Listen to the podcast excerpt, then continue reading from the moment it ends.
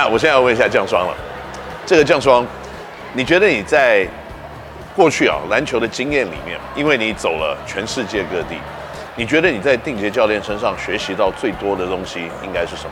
我觉得就是应该是台湾可能目前现在没有的东西，就是可能练球前会设定目标啊，甚至是开会啊，还有列整个练球的清单出来，然后。每项都是在时间内，或者是他的要求之内做好做满之后，才会到下一个环节。是，然后这种东西就是，但是我们的练球时间就是固定两个小时，是，然后甚至两个半，他不会超出过那个范围。然后两个小时之间我们要做完这么多东西，所以我们这两个小时要全程关注在这个里面。嗯哼。然后包括你在下午啊，还是晚上的训练。然后我们都是在这个清标那个清单里面，然后我们要做到这么这么多东西，然后这么扎实的东西的时候，我们就会去想着，我们赶快努力做，然后赶快做完，然后赶快跳下一下一步，然后赶快把今天训练完成。所以我们全都会很 focus 在这个整个整个系统里面。所以我是觉得这个在高中端是很难的，可可可可以看到这东西的。是因为可能我觉得大部分呢、啊，可能外面。对我们的篮球选手不了解的人，会认为啊，打篮球就是啊，你大家在念书啦，你去打打篮球啦，然后好像小朋友的学习并没有这么的多。其实我在这个地方要郑重的呼吁大家，千万不要被这样子的观念给误导，因为一个篮球选手的培养，除了 discipline，就是你要尊重，你要有一个绝对的投入，你要 focus。你要有团队的作战的能力，你要有一个团队的想法，你要有遵从指示的执行的能力，你还要有很多很多很多这样子，可能在未来人生路上必须要的一些元素。那在当一个团队的篮球选手，在高中阶段呢，特别像定杰教练这样子有组织性的规划的时候，其实都可以学得到的。所以这些东西。我在这边要跟大家讲一下，就是不要认为运动选手呢都没有真正在学校的时候有学习，因为真正的学习是在无形的，而且在未来走在路上的时候呢，你都可以用得到的东西。那更重要一点呢，我现在要八卦一下了，定杰教练，我听说最后那赢球的一集，原来的战术设定就是要给降霜来攻吗？还是原来的策略不是这个样子？应该是这样讲的、啊。我们很多的战术都是走他走，对。当然，最后十一秒的时候，哦，他们走了一些我们一开始设定的一些战术，但男生使用犯规的嘛，犯规战术去冻结我们的进攻时间嘛，对。对，所以他们就一可以一一直在变换，对。他们直到他们，但是所有的战术都是在否他，包含他们最后修正的那个战术，我喊的一个战术，对。但是他们也喊了一个战术，是。但是以以那个。当场的状况就是我就是尊重他们，是去做他们其实那个战术。那那个战术其实平常都有在演练。当然，那最后不管是弄到哪里，最后出手的时候是陈降双。那所以说我们也很开心，是说哦，降双在最后一刻，他就是展现他自己的能力跟实力，去把这个球给完成起来。是，对，因为很多时候你必须要去培养这些样的孩子，从他高中的时候就培养他投最后级的能力。他这样子，他以后才可以到大学，他这样以后才会到甚至职业的部门说哦，投到最后一集。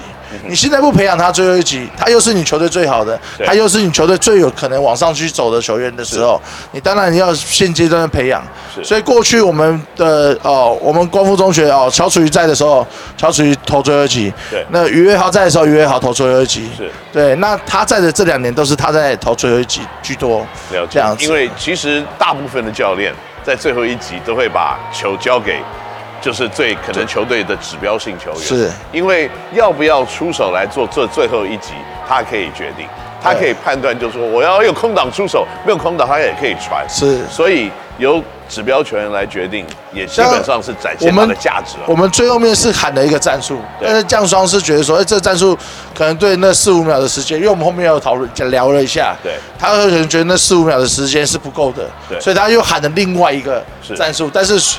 你说喊 A、B、C 在战术，所有的战术的最后出手点都是他。是是，对对对，所以我就觉得说，呃，这也是我们想要看到的事情呢。是，对对对。所以呢，在外面的传闻，大家现在知道了，这个真正的实际发生的状况，教练直直接解释给大家知道。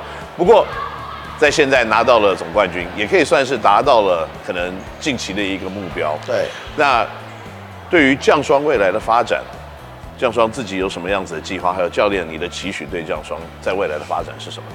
降霜，我们一直都是非常尊重他跟他的家人的选择。嗯哼，那对我们来讲，我们只希望是说。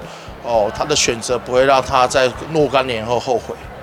对，那所以在面就是在过滤来跟他聊天的人的上面，其实我会去过滤，但是内容上面是就是他们去聊这样子。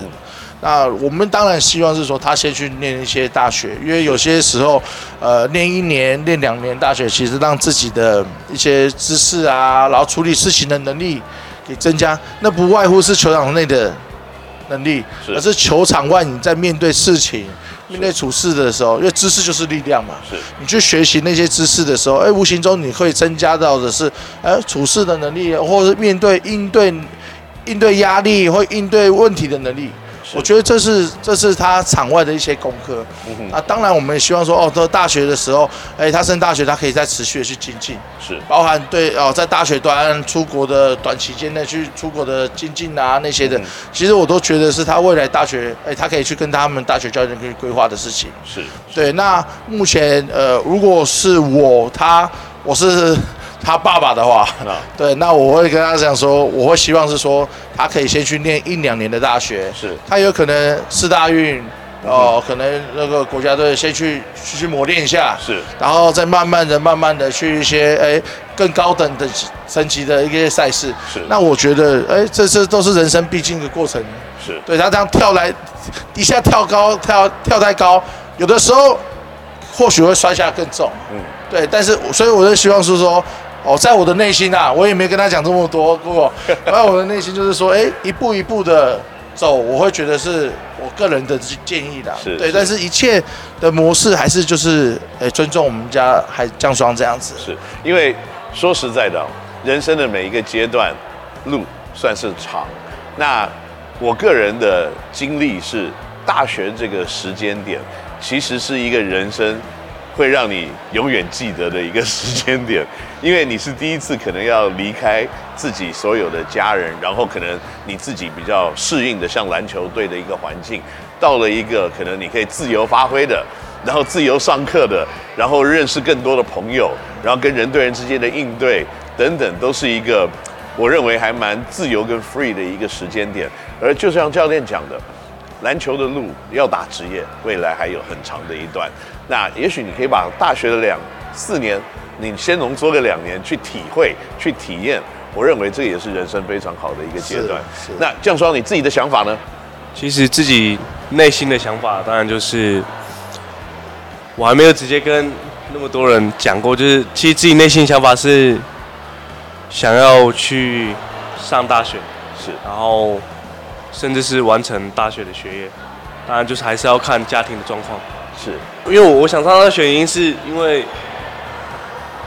可呃在大学这个阶段，可能会遇到一些，可能认识不同的朋友啊，可能出社会的时候也有帮助，然后或者是学到更多我没有学过的东西，甚至是去选择我喜欢的科系，然后甚至是打球退休之后啊，或者是。这条路走完之后，我要退休的时候，我要去想我要做什么。是，然后可以把我在大学学过的东西，呃，拿出来创作啊，或者是变成我吃饭的东西。是，所以我觉得大学这个目标的话，我会蛮想去挑战看看。然后甚至是在可能在球场上，可能因为大学是要上课嘛，然后还要。自己分配时间啊，可能都是自己安排啦。嗯哼。然后可能就是练球上面，可能时间没有像高中那么长。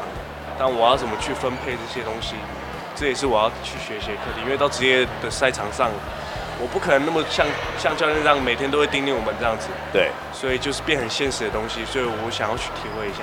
是。那么降霜，不过我相信啊，在你在光复这边学习到的组织以及教练呢，常常会给你们看到很多。细节跟内容的准备，那你到了大学用这样子的方式来思考来过你大学的生活，我相信你的大学生涯也会非常非常的顺利。那今天呢，这个我们非常荣幸可以访问到定杰教练还有降霜啊。那在下个礼拜呢，Ken 领导星球，我们还会有更多定杰教练还有降霜的访问。那我们下个礼拜再见喽。OK，拜拜。